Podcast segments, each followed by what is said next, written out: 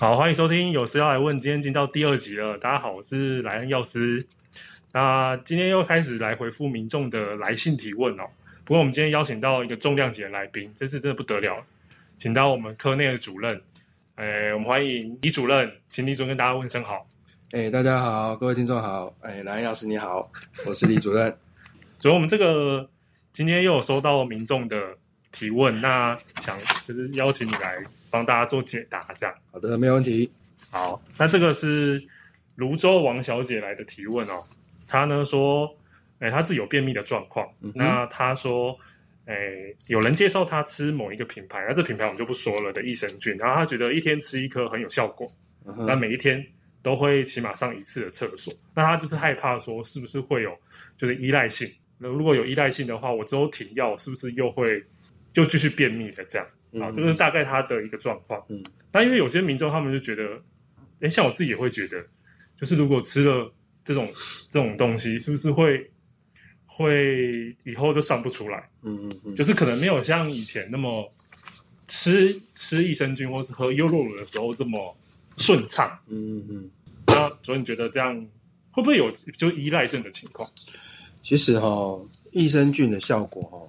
如果不好的话，其实原因有很多啦，并不一定都是说因为你太常吃或长期吃导致所谓的肠道依赖症哦。好好好。那我们在补充益生菌的同时，如果你没有给它足够的养分，譬如说膳食纤维啊，你要多吃蔬菜水果啊，甚至要吃一些全谷类的，那其实益生菌的寿命就没办法很长久。而且，其实现在很多民众都会觉得，你吃了益生菌就无敌了哈！你要一直吃什么香肠啊、大腊肉、烧烤、油炸品，然后你又熬夜不睡觉，然后打 Switch 啊，哈，那作息不正常，就会造成一些肠道菌丛的一些失衡。那这个如果这种不良饮食跟生活作息没有改善，那你吃益生菌当然就没有办法有效果啊。那所以你就停止益生菌的时候，那这种便秘的毛病就会再复发。所以说哈，其实这种药物啊、压力、疾病都有可能会影响它的效果，不不一定代表它产生依赖啊。那其实如果真的是便秘的话，还是应该要寻求呃专科专科的医师的一些帮忙。好，那看自己的一些生活习惯哦，饮食习惯哦，这样子来做一些改善会比较好一点。所以不是说我吃了益生菌我就。就可以做大吃大喝，当然了，当然了，这样这样反而有时候会有反效果的情况。当然，当然，没错，正常正常的饮食，健康的饮食才是更重要的。再来就是，那如果我去我感冒，我去看诊所，是对，然后他开了一堆，就是我也不知道是什么药，这样就一包在那边。这样，那如果我在吃那个药的时候，是不是益生菌可以照常吃？嗯、呃，的确哈，我们一般民众去外面诊所看的时候。有时候会不太确定自己是吃什么药哈，那不过这边也是建议民众，其实诊所还是会给呃大家药单哦，它上面还是会有些药名，嗯，那可以问一下你去拿药的药师里面是什么样的一些药品。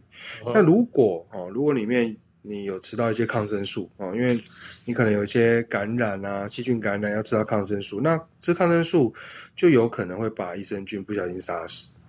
嗯，那其实我们在呃吃抗生素的这些期间，有些文献是说要补充一些益生菌，然后避免一些腹泻的一些副作用。哦，但是呢，我们原本如果在吃益生菌，那你又吃了抗生素，那当然就有可能把你这个益生菌给杀掉。不过，因为人体的肠道菌种其实它是就是生生生。死死啊，有时候一些替换的过程，它最终还是会达到一个平衡的状态哈。那所以说，呃，平常哈，如果你有消化不好，大就比如说比较便秘啊，甚至慢性腹泻的这些病人，你就可以去喝喝一些优酪乳，然后透过一些温和的方式来补充益生菌。不过其实。讲实在话，益生菌在研究看起来不是对每个人都有效果了。好好好。那甚至有一些就是呃免疫比较低下，比如说癌症的病人啊，oh, 甚至器官衰竭的病人，不不不太建议他们喝这种优酪乳。嗯。那即使要补充益生菌的话，建议也是要在医生的指导下来看看病人的情况，说是不是需要使用益生菌。那不然就。不是说益生菌吃，然后就一直吃哦，来当做保健食品的一个使用这样子。好、嗯，那当然，你如果在吃这些感冒药里面确定里面都没有抗生素，那当然吃益生菌就没有什么大问题。那如果里面有吃到一些抗生素，就可能要注意一下你本身的一些症状，哦，然后之后再看怎么样去做一个补充会比较好，这样子。好，所以，诶，不是全部的人都很适合喝那种，诶，超商在卖的什么什么那个优酪乳，对不对？应该是对。它有加一些糖分啊，或是一些那个病人其实不应该摄取到的东西，然后他为了要补充益生菌，反而造成反效果。没错。所以这个民众应该要就特别注意这一点。没错。也不是说要。啊，就是优酪乳，然后就狂喝，然后最后喝出其他问题。当然，当然，对。那最后呢，再请主任有没有需要提醒民众一些有关益生菌的卫教事项？好的，其实呃，很多民众都喜欢补充益生菌啊，嗯，那觉得说对呃肠道啊，哈，甚至有的人觉得可能对一些泌尿道感染也会有一些帮助哦。对。但是其实。民众还是应该要针对自己的一些情况、身体的情况去选适合的菌种嘛。那也不要一次吃太多。如果说有一些坊间的有一些益生菌，它可能好几种不同的菌种，比如说五到十种以上，嗯、那到肠胃道里面，它就可能互相竞争，反而让呃它没有办法在肠道好好的生长，就就吃太多反而没效果。哦，补充我们刚才其实有提到补充一些益生菌的食物，哦，譬如说。你吃一些膳食纤维、哦蔬菜水果这种全谷根茎类的，哦，就可以帮助益生菌。其实这些东西也都可以帮助肠胃道的健康，帮助排便。哦，对，那也都要固定吃一段时间啦。益生菌不是说你吃个一两次就会有效果，高兴就吃一下，这样不行，这样不行。你还是要固定吃个一一到三个月，然后看到大便里面菌种有一些。有一些改变之后，它才会有效果，有反应。嗯嗯嗯嗯。另外就是温度要注意哈，有一些益生菌是要冰在冰箱的。好，对，那因为益生菌会怕高温哦，那所以买的时候问一下药师哦，这个产品什么是呃要冰在哪里，或者是要放在哪里？